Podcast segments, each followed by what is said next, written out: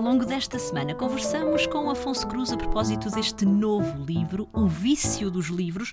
Já na conversa anterior falámos um pouco deste poder da poesia, que em Bagdá eh, teve, ou tem ainda, claro, um poder muito agregador. Eh, mas, por exemplo, neste livro também se fala da poesia como algo que, que pode matar, Afonso.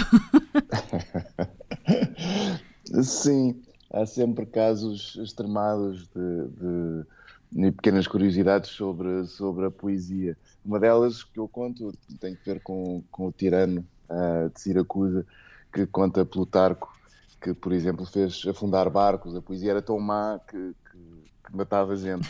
Fez, fez, fez uns carros dos jogos uh, uh, um, se despistarem, fez, fez alguns barcos se afundarem.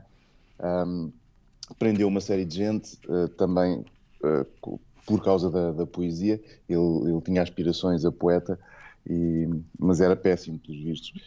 E ainda, ainda falo de outro caso, por exemplo, de, de uma discussão entre amigos em que um, um defendia a prosa e o outro defendia a poesia e a discussão acabou à facada. E, portanto, um deles acabou por morrer uma discussão antiga, mas esperemos que não leve a consequências assim tão dramáticas, pelo menos na maior parte, na maior parte dos casos. É verdade. Aqui também partilha, eh, Afonso, histórias um pouco mais pessoais.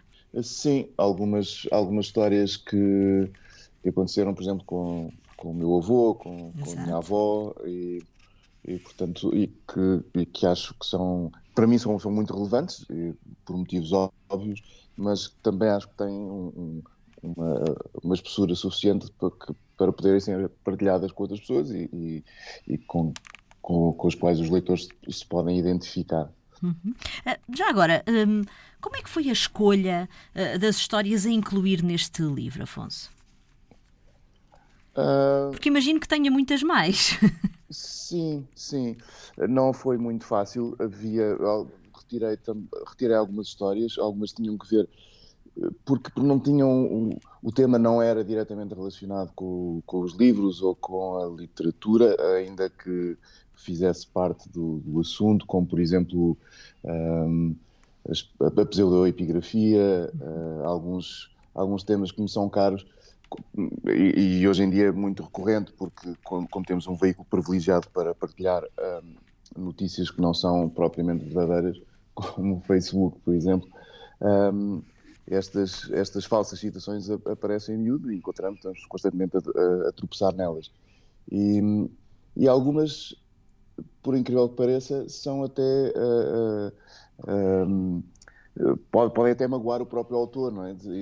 Vamos imaginar que, que retiram determinada pessoa de determinado contexto e o colocam exatamente naquele que ele nunca se reveria, aquele, aquele que ele abominaria e por aí fora e acontece muito. Esse, esse era um texto longo, muito longo, por exemplo, e eu acabei por, por desistir de o incluir aqui.